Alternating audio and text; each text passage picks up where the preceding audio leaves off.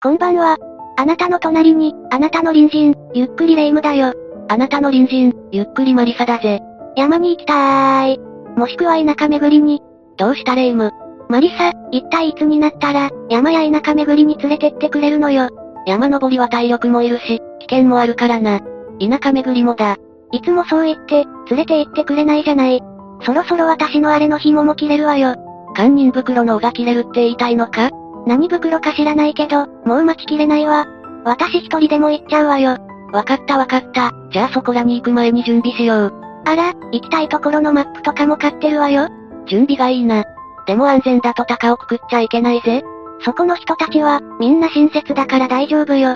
同伴者がいたにもかかわらず、突然人が姿を消したらそ、そ、そんな、神隠しみたいなこと、最近じゃないわよ。いやいや、実際に田舎の方が、こういう事件が多いんだぜ。もし、少しだけ目を離した間に、姿を消しちまったら実際に、そんなことが起こったの？ああ、それに現在も、その被害に遭った少女はまだ、見つかっていないんだ。そんな悲しい事件、あっちゃいけないことだわ。じゃあ今回は、その事件について学ぶことにしよう。このチャンネルでは、事故や事件に関する事例を、紹介していくわ。気になった方は、ぜひチャンネル登録と高評価を、お願いなんだぜ。それではゆっくりしていってね。事件は1983年、11月1日に起きた。宮城県川崎町に住む、当時3歳の女児、渋谷美希ちゃんが失踪したんだ。小さい子ね。まだまだ両親が恋しい時期じゃない。時間は16時30分頃。美希ちゃんは保育園が終わって、祖父の運転する車に乗っていたんだ。美希ちゃんは当時、6人家族だった。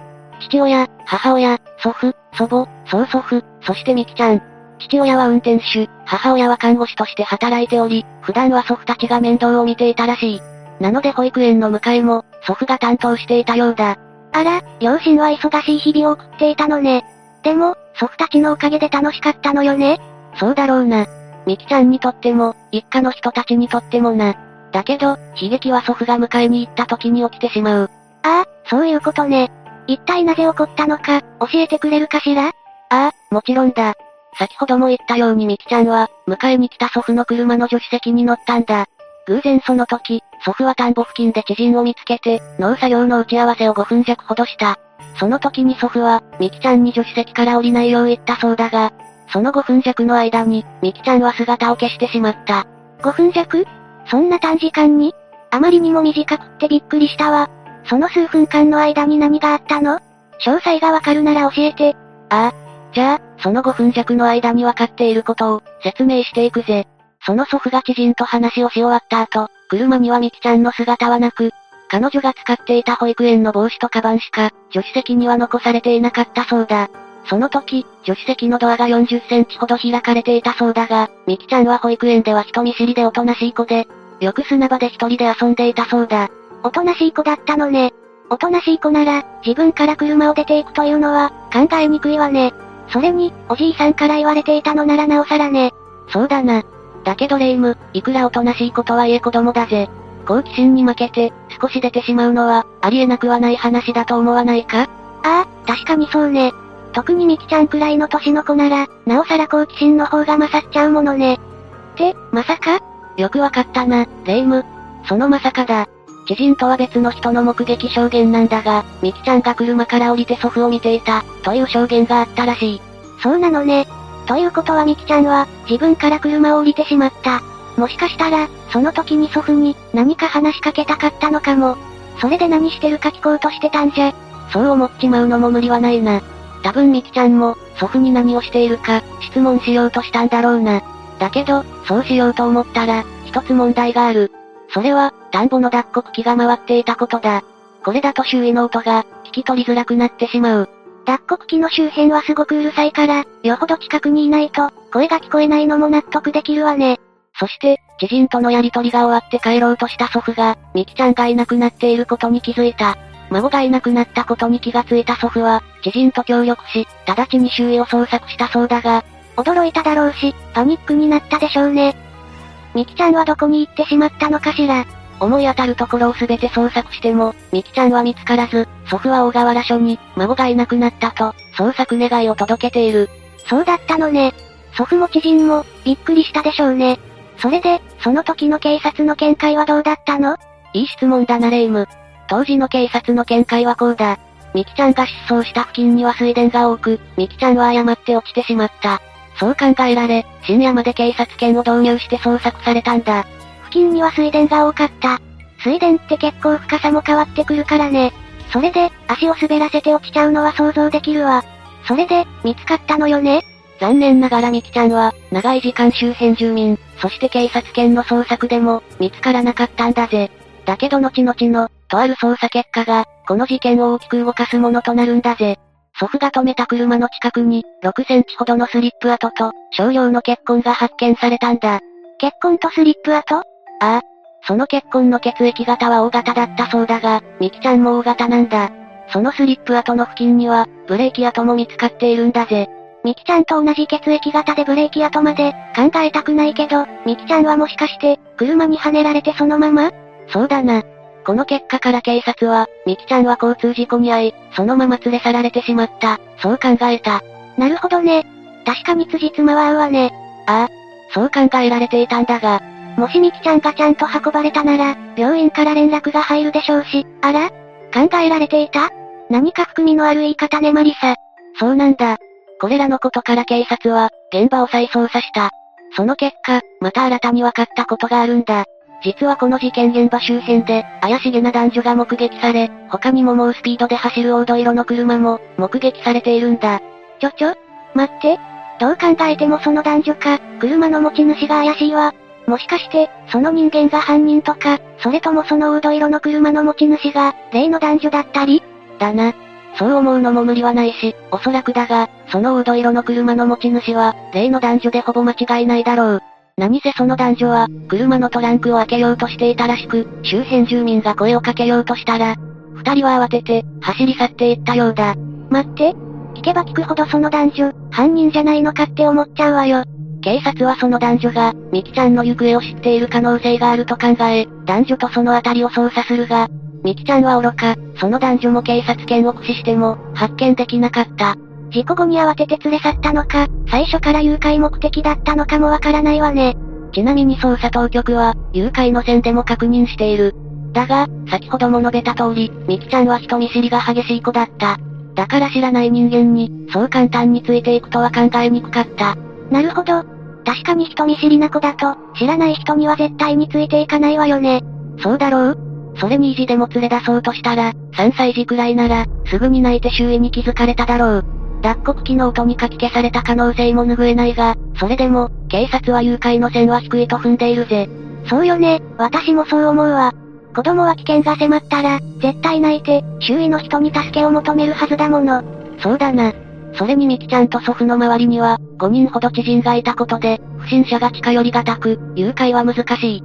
このことから警察は、誘拐説も視野には入れているが、先ほど言った事故説も、捨てきれずに調査をしているんだ。田舎だし、やっぱり人と人とのつながりが強いわよね。確かにその状況だと、不審者は迂闊に近づけないわ。だから、今は交通事故説の方が強い、そんな感じかしら？それがそうとも言い切れない。どうして？